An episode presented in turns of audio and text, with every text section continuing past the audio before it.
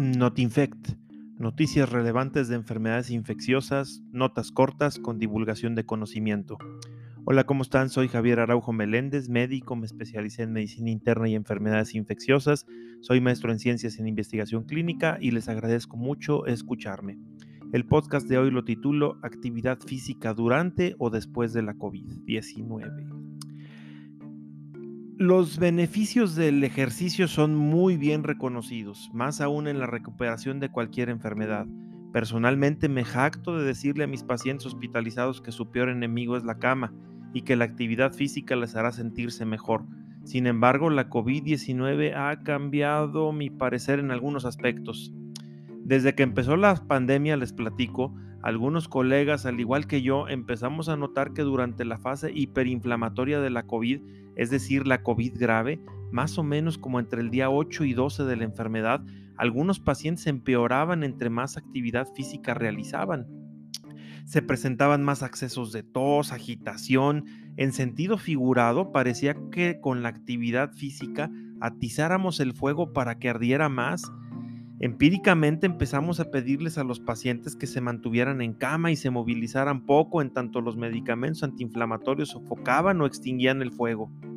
Actualmente en COVID grave seguimos observando que actividades tan básicas como ir al baño, pujar para hacer popó, rasurarse, bañarse o inclusive movilizarse dentro de la misma cama puede causar empeoramiento de los síntomas respiratorios y aumentar los requerimientos de oxígeno. Por otro lado, también en los pacientes que se habían recuperado de la COVID-19 y algunos de ellos con síntomas leves, reiniciaban sus actividades cotidianas que incluía pues deporte, actividad física leve rutinaria o ejercicio vigoroso, empezaron a manifestar fatiga extrema, les daba el bajón como decimos por acá, o expresaban síntomas respiratorios como falta de aire, reinicio de la tos o palpitaciones. Ejemplos tengo varios, miren, un muchacho que ya le andaba después de jugar un partido de fútbol, mujeres jóvenes que reiniciaban con ejercicio moderado e intenso. Recuerdo el caso de un paciente que en el post-COVID temprano se infartó después de su rutina de trotar diariamente en el parque. Tenistas, maratonistas que se angustiaron por recaída de los síntomas después de iniciar el ejercicio y así hay varios ejemplos más. Conforme fue pasando el tiempo, Empezamos a leer y escuchar experiencias de todo el mundo y al parecer la enfermedad podía estar relacionada con arritmias cardíacas, arritmias cardíacas, perdón, e inflamación cardiovascular, miocarditis, pericarditis, daño endotelial que podía causar trombosis o formación de coágulos.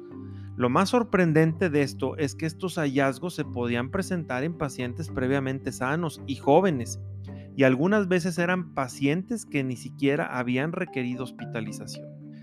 Actualmente sabemos por investigaciones clínicas que la afectación inflamatoria en el corazón puede ser causada por la COVID-19 y esto puede encontrarse hasta en el del 15 hasta el 80% de los casos según la serie que revises.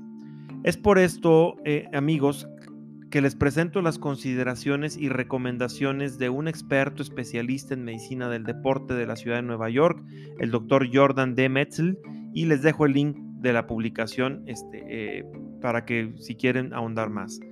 Bueno, vienen consideraciones y recomendaciones. Consideración número uno. Miren, cada paciente con COVID es único y aunque hay patrones de expresión de la enfermedad, las manifestaciones suelen o pueden ser variadas. Consideración número 2. Cada paciente con COVID-19 se recupera a su ritmo y no es posible hacer un algoritmo cuadrado o tener una regla para seguir al pie de la letra. Consideración número 3. La gravedad de la enfermedad es dependiente del tiempo de recuperación, aunque esto pues está también por confirmarse. Consideración número 4. El regreso a la actividad física en COVID-19 debe de abordarse como un todo, se tiene que incluir todo el cuerpo. Esto incluye evaluación del corazón, de los pulmones, aparato musculoesquelético y gastrointestinal. Y consideración número 5, los clínicos debemos de aconsejar que el regreso a la actividad física en los pacientes que se recuperan de COVID debe de ser lenta, gradual y en pasos. Y finalmente, las recomendaciones. Recomendación número 1 Si todavía tienes signos y síntomas de inflamación como fiebre, falta de aire en reposo, tos persistente, dolor en el pecho, palpitaciones, no hagas ejercicio por tu cuenta. Asesórate primero. Recomendación número 2. Si se demostró afectación cardíaca o pulmonar, debes de ser asesorado por algún especialista familiarizado en esta enfermedad, ya sean médicos internistas, neumólogos, cardiólogos, rehabilitadores pulmonares o infectólogos. Recomendación número 3. Por el contrario, sin, sin, o sea, el otro lado, sin asustar, si la COVID-19 no te trató tan mal, tuvo un curso autolimitado, pues tuviste una gripita o una gripota, este, pero no parece ser que no pasó a mayores, o si fuiste asintomático, cuando menos espera siete días después de iniciados los síntomas o del resultado de la prueba según sea el caso y reinicia tu actividad física al 50% de lo habitual con aumentos lentos y progresivos. Y por último, recomendación número 4.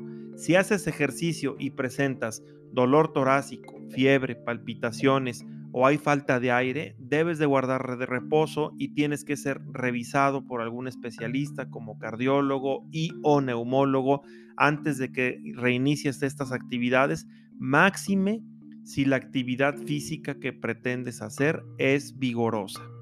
En resumen, la COVID-19 puede causar daño cardíaco y pulmonar aún en pacientes con enfermedad leve. Si tienes o tuviste COVID, te invito a tomar precauciones antes de regresar a un ritmo de actividad física moderada e intensa. O si conoces a alguien que le sirva la, información, por favor, comparte, no seas gacho. Les agradezco haber escuchado esta transmisión cuyo objetivo es la divulgación o transmisión del conocimiento. Seguiré subiendo información confiable, auditable y pretendiendo sea didáctica. Muchas gracias y hasta la próxima.